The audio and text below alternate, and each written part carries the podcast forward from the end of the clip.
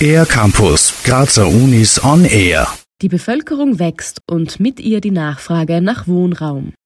Das Bauen, vor allem mit Beton, einem Baustoff, um den man in absehbarer Zeit nicht herumkommt, muss nachhaltiger und klimafreundlicher werden.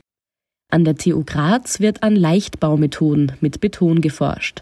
Mit einem 3D-Drucker werden Betonelemente hergestellt, die ohne Schalung, also Gussform, auskommen. Architekt Robert Schmidt vom Institut für Tragwerksentwurf. Der 3D-Druck mit Beton ist für sich ein relativ neues System, das vor wenigen Jahren entwickelt worden ist. Auch hier an der TU Graz in Form einer eigenständigen Druckanlage. Seit Anbeginn war es für uns faszinierend, also der, der filigrane Umgang mit dem Werkstoff Beton, der jetzt eben neue Möglichkeiten mit sich bringt, dass man mit dem Material halt sehr sparsam und auch umweltfreundlich umgehen kann. Das Bauwesen ist der größte Umweltsünder bestätigt Bauingenieur Christoph Holzinger. Wir sind, wenn man den ganzen Transport der Baustoffe und den Abtransport und das Recycling mit einbezieht, für fast 50 Prozent für den globalen CO2-Ausstoß verantwortlich. Darum beschäftigen uns wir seit einigen Jahren schon damit, dass wir eben unseren Tragwerken, Rohbau, wenn man so möchte, CO2 abgewöhnen, das heißt Material einsparen, äh, ressourcenschonender bauen das Hauptaugenmerk liegt derzeit auf der klassischen Flachdecke aus Stahlbeton. Durch 3D gedruckte Aussparungskörper und Wandstärken von nur zwei Zentimetern werden neue Tragwerkskonstruktionen und Lastenverteilungen erzielt.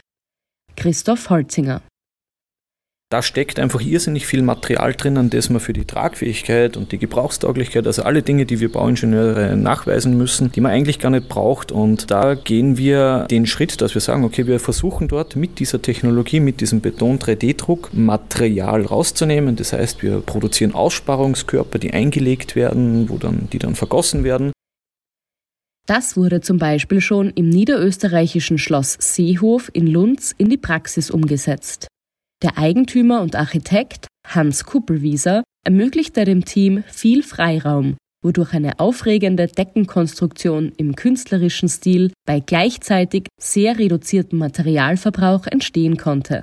Robert Schmidt Faszinierend an dem Printverfahren mit Beton ist auch die Formenvielfalt, die erzielt werden kann in Form von Oberflächen, Texturen, aber auch Farben. Also man kann das Material auch im Prozess einfärben. Und das Ganze ist natürlich auch interessant jetzt für Designobjekte, Fassaden und so weiter, also für alle Gebiete in der Architektur, wo es um Gestaltung und freie Formbarkeit gehen kann.